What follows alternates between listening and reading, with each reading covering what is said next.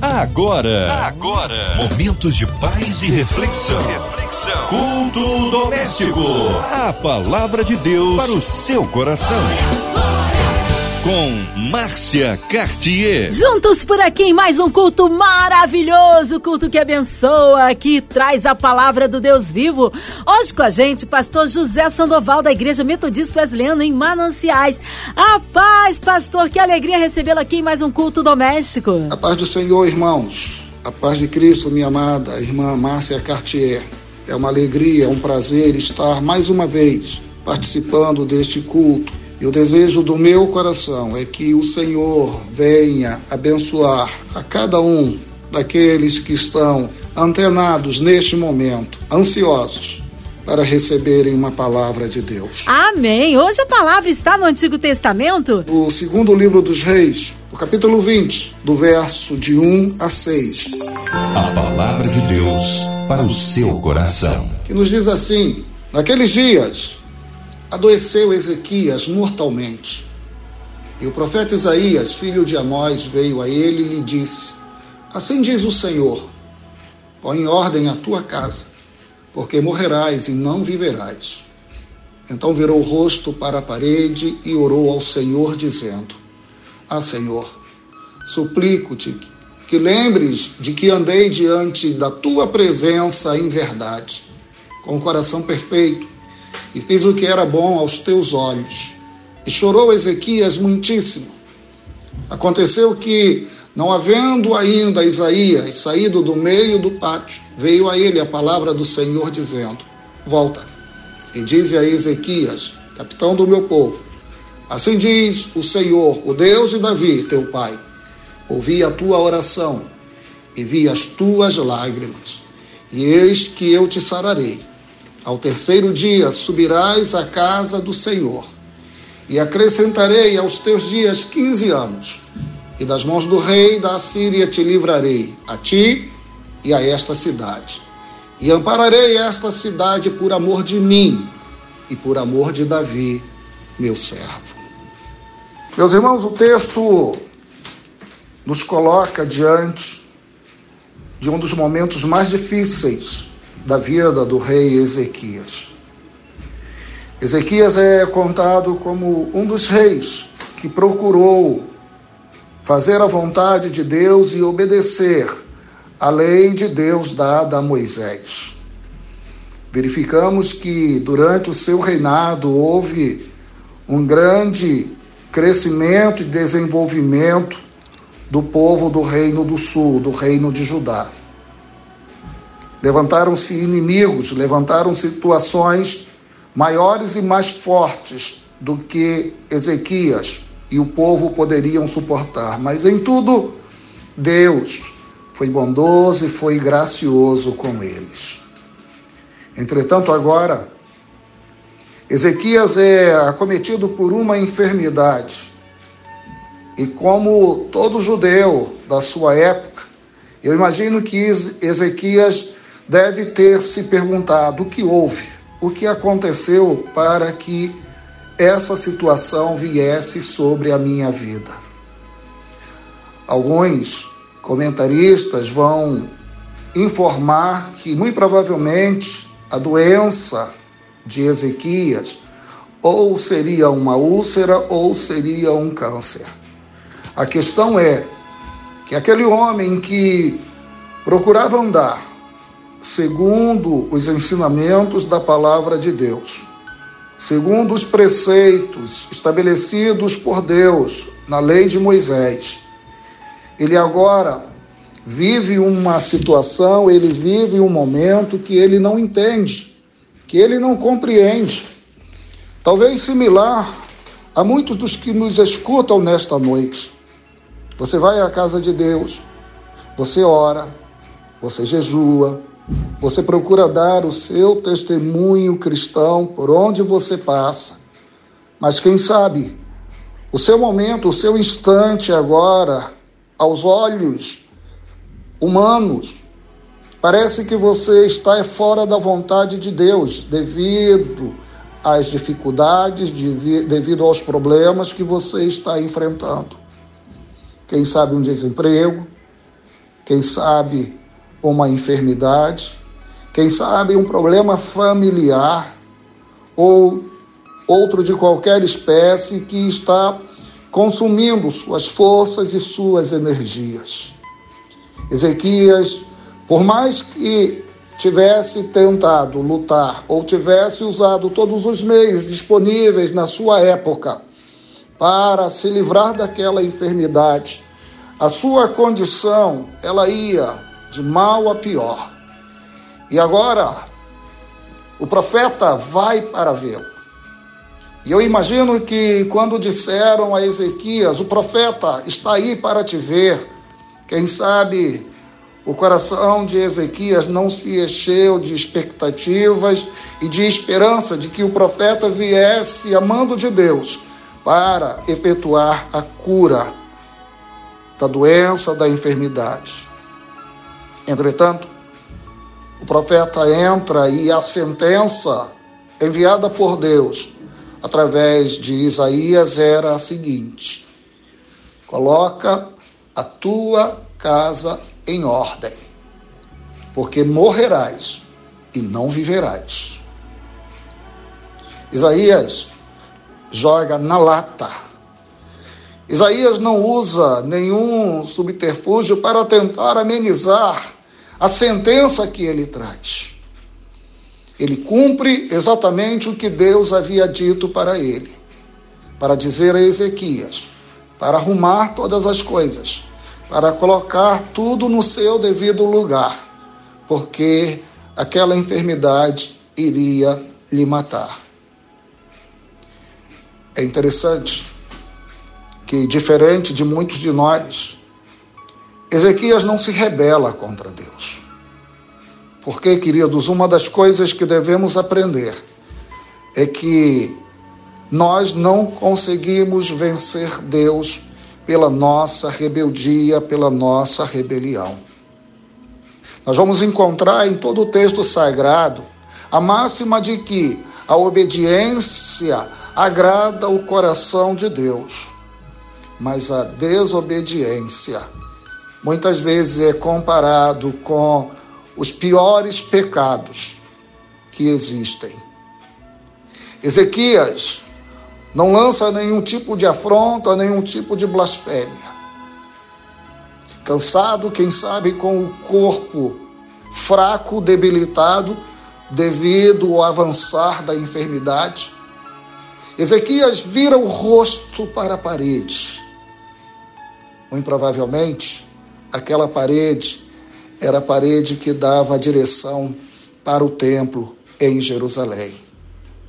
Ezequias sabe que se a resposta não vier de Deus, se o socorro não vier do Senhor, ela não é encontrada em nenhum outro lugar.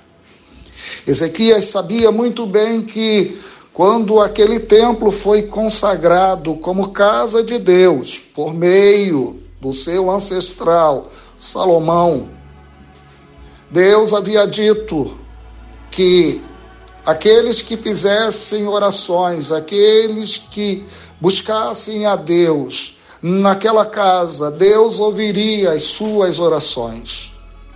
É nos voltando para Deus, é nos aproximando de Deus que nós conseguiremos passar por essa situação que estamos vivendo e que está assolando nossas vidas. É importante, meu irmão, é importante, minha irmã, que você, primeiro, restaure a sua relação com Deus, restaure a sua vida espiritual, restaure a sua relação com o Altíssimo e Ele irá dizer e fazer as coisas que você necessita para sair dessa situação que você enfrenta. Ao invés de se afastar, ao invés de ir para longe, ao invés de buscar as coisas do mundo, Ezequias busca é a presença de Deus. Ao virar para aquela parede, e com certeza aquela parede dava em direção ao templo de Jerusalém. Ezequias estava mostrando: Senhor, é a ti que eu te busco, é a ti, Senhor, que eu clamo. Quem sabe Ezequias trazia no coração o que o salmista vai dizer de forma maravilhosa. Eleva os meus olhos para os montes, de onde me virá o socorro. O meu socorro vem do Senhor que fez os céus e a terra. O socorro para cada um de nós só pode ser encontrado no Senhor Jesus Cristo. É interessante que no livro do Apocalipse, no capítulo de número 4, quando João ele está num dos momentos mais difíceis, mais críticos da sua vida, preso por causa do evangelho na ilha de Patmos. Ele é levado em espírito até os céus, e quando ele adentra os céus, ele percebe que há um trono nos céus. E ele percebe que os 24 anciãos adoram aquele que está sentado no trono. João está dizendo para nós aquilo que Ezequias está fazendo virando-se para a parede. Se não vier de Cristo a resposta, se não vier de Cristo a solução, nós não vamos encontrá-lo em nenhum outro lugar. Além de se virar, Ezequias, ele diz ao Senhor, ele diz na sua oração: Senhor, lembra-te, lembra-te de que andei diante da tua presença. Ezequias toca o coração de Deus. Ezequias pede a Deus: Senhor, veja como eu procurei me comportar. Veja, Senhor, como eu procurei andar diante da tua presença andar com um coração sincero, andar com um coração perfeito, andar com um coração que buscava fazer aquilo que era certo aos teus olhos. Senhor, eu procurei viver em obediência. É óbvio, irmãos, que como cada um de nós, Ezequias tinha as suas falhas, Ezequias tinha os seus pecados mas devemos nos lembrar que quando entregamos a nossa vida a Jesus Cristo, nós nos tornamos filhos do Altíssimo, nós nos tornamos filhos de Deus. A graça, ela nos alcança, a graça, ela se faz presente em nós. E nós procuramos viver a vida segundo aquilo que o Cristo requer, segundo aquilo que o Cristo tem planejado e tem projetado. Temos nossos erros, temos nossas falhas, mas estamos em Cristo. E continuando nele é a certeza de que nós podemos falar para o nosso Deus, chamá-lo de paizinho, como Cristo nos ensinou. Lembre-te, é Deus quem pode mudar toda a condição e toda a situação da sua vida. E lembre a Deus, Senhor, foi pelo sangue do teu filho Jesus que eu cheguei e que eu estou aqui. E é exatamente por este sangue que eu continuarei a minha caminhada até aquele dia maravilhoso em que serei recebido na morada eterna. Mas enquanto esse dia não chega, Deus olha para mim.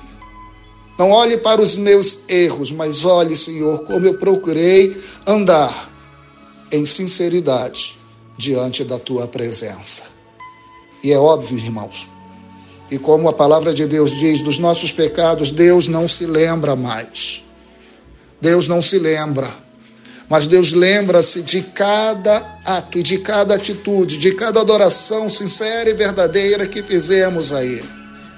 Deus tem, como diz o autor também do Apocalipse, Ele tem diante de si ele tem as nossas orações em taças nos céus. E no momento certo, ele joga o que está dentro dessas taças e ele responde aos nossos clamores, às nossas orações. Mas diga para ele: Senhor, eu estou aqui, Senhor. Eu estou aqui. Eu estou, Deus, disposto a ouvir e a seguir aquilo que o Senhor tem projetado e tem planejado para a minha vida. Olha para mim, Deus, e não te esqueças das tuas maravilhas e dos teus benefícios sobre mim e sobre a minha família. Além disso, Ezequias chora muito. O choro traz em si a representação da humilhação. Um homem que era rei em Israel, mas ele chora como qualquer um camponês, como qualquer pessoa pobre da sua época, porque ele sabe, ele compreende que ele não é nada, ele não tem poder, ele não tem como mudar aquele quadro e mudar aquela situação. E a atitude mais coerente, irmãos, quando nós estamos diante de Deus, é a atitude de humilhação, porque a Bíblia já vai dizer que Deus, Deus levanta aqueles que humilham, mas ele derruba aqueles que procuram se exaltar. Ezequias não se exalta, mas ele escolhe o caminho da humilhação. O Cristo vai nos dizer em vários momentos que o grande na presença de Deus não é aquele que domina sobre muitos, mas o grande na presença de Deus é aquele que se torna servo de todos os seus irmãos. Naquele, naquele choro, Ezequias estava dizendo: Senhor, eu não consigo, eu não posso. Senhor, eu me humilho diante da tua presença. Senhor, atenta para minha necessidade. Senhor, olha para a minha vida, olha para a minha casa. Quando o homem chega a este ponto, a este nível, Deus ele não se cala. E como diz determinada canção do grupo Voz da Verdade, até mesmo quando Deus se cala, o calar de Deus ele está agindo para nos socorrer e para nos abençoar nesse exato instante. Isaías, o profeta que havia sido enviado por Deus para dar a sentença a Ezequias, ainda se encontrava no pátio do palácio. Deus fala a Isaías: volta, volta, volta e diz ao meu servo que ele não vai morrer agora, que eu estou o curando que Deus venha mudar a sua situação nesta noite, meu irmão. Que Deus venha abençoar grandemente a sua vida. Aleluia! Deus é tremendo, Ele é fiel. Que palavra! Mas queremos nesta hora unir a nossa fé à sua. Você que está em casa, no carro, no trabalho, talvez encarcerado, no hospital, numa clínica, com o coração enlutado, colocando a cidade do Rio de Janeiro, nosso Brasil, autoridades governamentais aí no altar de Deus. Também toda a equipe da 93 FM, nossa querida irmã Evelise de Oliveira, Marina de Oliveira, André Mari Família, Cristina Xiste Família, nosso irmão sonoplasta Fabiano e toda a sua família, os nossos pastores, missionários em campo, nossas igrejas, nosso querido pastor Sandoval, José Sandoval e toda a sua família. Vamos orar, nós cremos um Deus poderoso, também abençoando aí o louvorzão da 93, acontecendo aí no dia 2 de julho deste ano. Pastor José, oremos. Ó oh, Senhor, muito obrigado pela oportunidade que temos temos de estar, Santo Deus, aqui diante da tua presença. E somos agradecidos, Senhor, pois, mesmo diante de ti, que somos homens pecadores, tu, Senhor, escutas as nossas orações. Escuta, Deus, o clamor do teu povo nesta noite e responde, Santo Deus. Responde a cada um mediante a tua graça e mediante a tua misericórdia. Abençoa, Deus, toda a diretoria desta rádio. Seja, Santo Pai, com cada um dos colaboradores, Deus, da 93, da MK Music, ó oh, Pai, que eles possam, Santo Deus, a cada dia estarem cumprindo o propósito para o qual o Senhor levantou estas empresas. Te suplicamos, Santo Deus, por as pessoas que perderam tudo, Pai, nas chuvas que tivemos neste início de ano. Ó oh, Deus, fortalece os corações daqueles que perderam seus familiares e anima-os, Deus, para continuarem a sua caminhada. Te pedimos também, Santo Pai, pelas famílias desses mais de 600 mil brasileiros que foram, Deus, ceifados por esta pandemia. Abençoa-lhes, Deus Santo. Tira, Deus da glória, o medo, tira todos os traumas. E eu quero, Santo Pai, te pedir por cada profissional de saúde do estado do Rio de Janeiro. E quero também, Deus, pedir que o Senhor abençoe o Louvorzão 93 e que tudo, Pai, que seja feito por esta rádio, por estas empresas, venham exaltar o teu santo nome. Amém e amém, Jesus. Amém! Glórias a Deus, aleluia! Vai dando glória, meu irmão. Recebe aí sua vitória. Deus é fiel. Pastor José Sandoval, é sempre uma honra recebê-lo aqui no Culto Doméstico. O povo quer saber horários de culto, contatos, mídias sociais, considerações finais. Obrigado, Márcia Cartier, por mais esta oportunidade. Cada um de vocês que nos ouviram nesta noite, que o Senhor estenda a sua mão de graça e de bênção sobre cada um de vocês. A Igreja Metodista Wesleyana em Mananciais fica na Avenida dos Mananciais 1248, aqui na Taquara, Rio de Janeiro.